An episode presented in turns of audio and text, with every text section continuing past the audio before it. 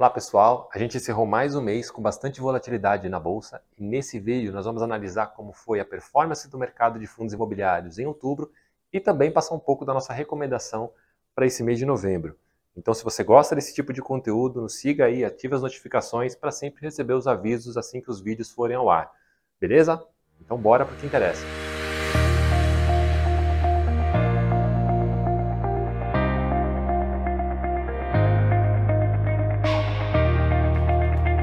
Depois de operar durante boa parte do mês no campo positivo, o IFIX acabou cedendo aí no último dia do mês, com resposta é, negativa né, ao resultado aí da, das eleições para presidente.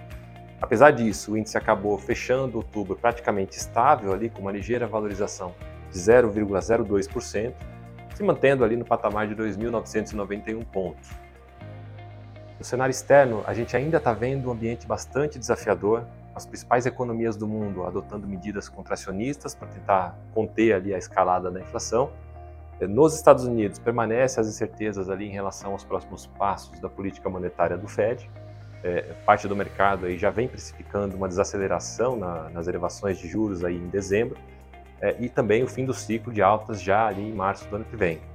Já aqui no Brasil, o resultado final das eleições acabou trazendo aí é, mais volatilidade para a bolsa, é, dentre os principais fatores aí que podem explicar esse movimento estão a indefinição da equipe que vai estar à frente ali do Ministério da Economia em 2023 e também a incerteza aí quanto à manutenção das regras fiscais que atualmente estão em vigor.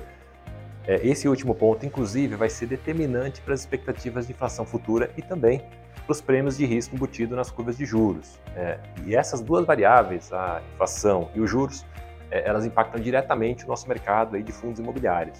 Agora, em relação à inflação corrente, a última divulgação do IPCA 15 voltou a registrar uma alta após dois meses consecutivos de deflação.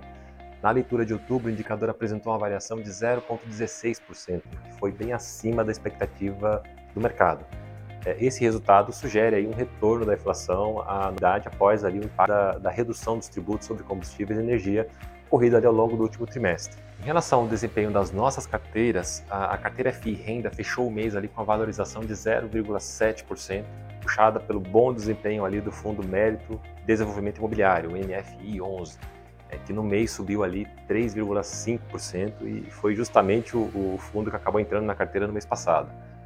Já a carteira FI Ganho de Capital, por outro lado, apresentou uma desvalorização de 0,8%, aí afetada principalmente pelos fundos de tijolo, né, que apresentaram ali uma queda generalizada na reta final do mês. E, e a carteira ganha por ter essa concentração maior em segmentos logístico e, e também corporativo, ela acabou sendo negativamente impactada nesse sentido.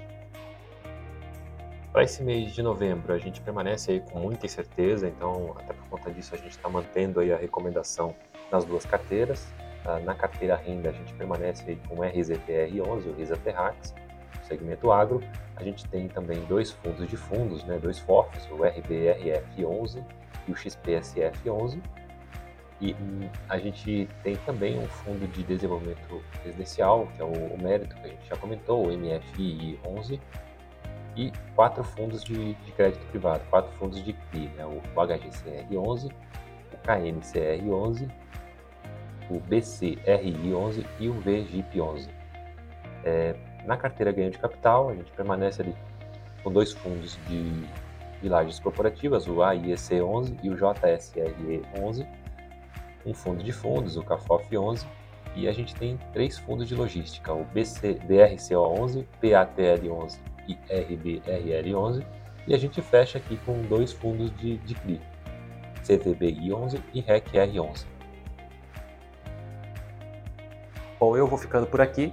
Se você quiser saber mais sobre nossas análises, visite o site bb.com.br análises. É, o link do relatório das carteiras vai estar aqui na descrição. grande abraço a todos e bons negócios.